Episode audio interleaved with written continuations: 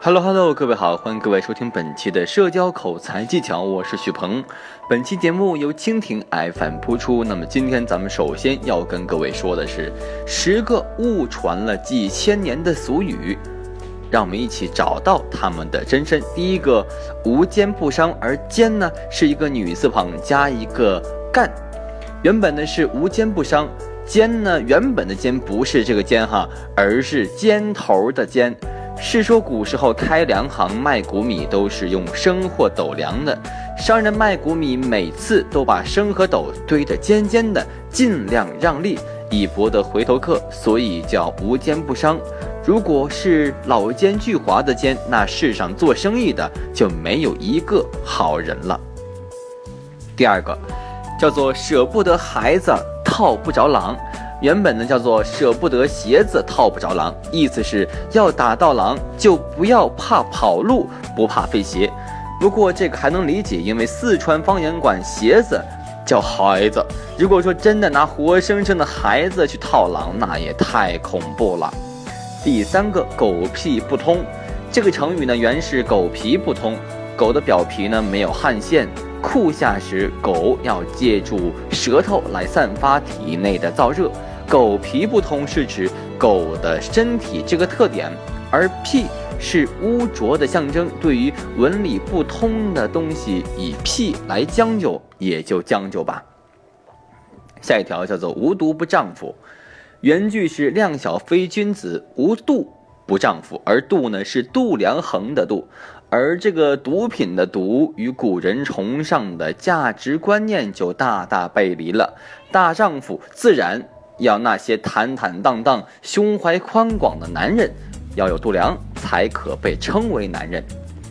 以及后面这一条，三个臭皮匠顶个诸葛亮。皮匠实际上是皮匠的意思，而皮呢，就是在古代的意思是副将的感觉。原意呢是指三个副将的智慧合在一起能顶一个诸葛亮，而在流传中呢，人们将皮匠这个副将的意思就说成了做皮具的匠人皮匠了。以及下面这条，刑不上大夫，礼不下庶人，原本呢是刑不尊大夫，礼不卑庶人。由于我们对于上下的认识不全，常将他们误解，其实上下还有尊卑之意。原因因为不会因为大夫之尊就可以免除刑罚，也不会因为是平民就将他们排除在文明社会之外。以及下一句哈比较长，叫做“有眼不识金镶玉，不到黄河不死心”。那么分别怎么解释呢？原句是“有眼不识金山玉”，而金呢是指古代的楚国，而金山玉是指玉匠在金山发现的玉。下一句“不到黄河心不死”，原句是“不到乌江心不死”。乌江，项羽自刎的地方。乌江鹅变成黄河，真是让人无从解释了。可能是因为黄河它比较大吧。还有最后两句，一个一个词儿哈，是不是句子是词儿？叫“王八蛋”，这是民间一句骂人话。实际上这句话原来指的是面目是望八端，望八端，望去的望，八九十的八，以及。端午节的端，古代的八端是指孝悌忠信礼仪廉耻，而此八端是指的是做人之根本。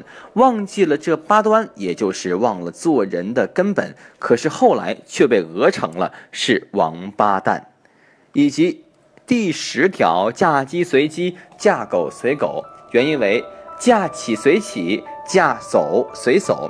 意思是呢，一个女人嫁给一个乞丐或者是年纪大的人，也要跟随其生活一辈子。随着时代的变迁，这一俗语转音成了鸡成狗了，也没有办法。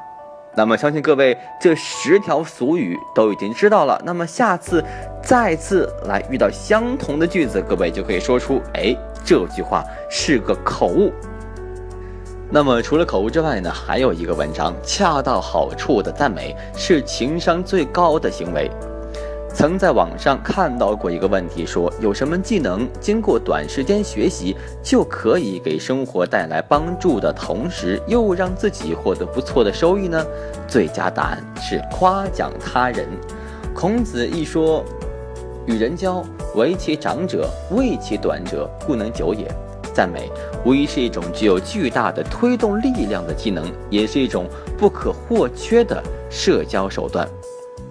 卫生部健康教育专家洪绍光教授曾讲过一个故事，在央视录制的某期节目中，现场来了一位一百零四岁的老太太，此人不但身体无恙，还能做各种针线手艺活儿。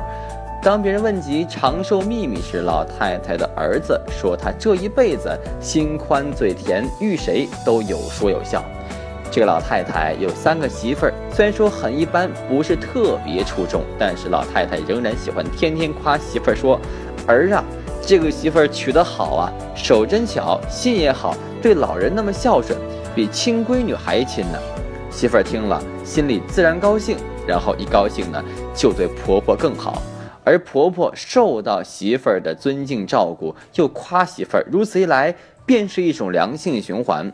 所谓夸得好，不如夸得巧。而这位老太太懂得，婆媳之间最大的芥蒂就是互不认可。而经老太太这么一夸，这方面的矛盾自然就弱化了。说者无心，听者有意。有时稍不注意，你的夸奖也可能让别人深陷尴尬之中。例如，哎呦。这位小伙子人不可貌相啊，这就很尴尬了。虽然说想表达对这小伙子能力的认可，但是另一方面又似讥讽小伙子长相不佳似的。这个意思，如此一来就失去了夸的原意。而夸人呢，讲究的是分寸感，做好恰到好处的赞美，实是情商最高的行为。同时，渴望得到欣赏也是人的本性。美国心理学家威廉曾说：“人性最深层的需求就是渴望得到别人的欣赏和赞美。”而同时，法国著名作家大仲马年轻时穷困潦倒，一无所成，于是流浪到巴黎，希望父亲的朋友能给自己安排一份工作。父亲的朋友问他：“精通数学否？”大仲马摇头。历史地理呢？他还是摇头。那法律呢？一连串的问题，大仲马也只能是摇头。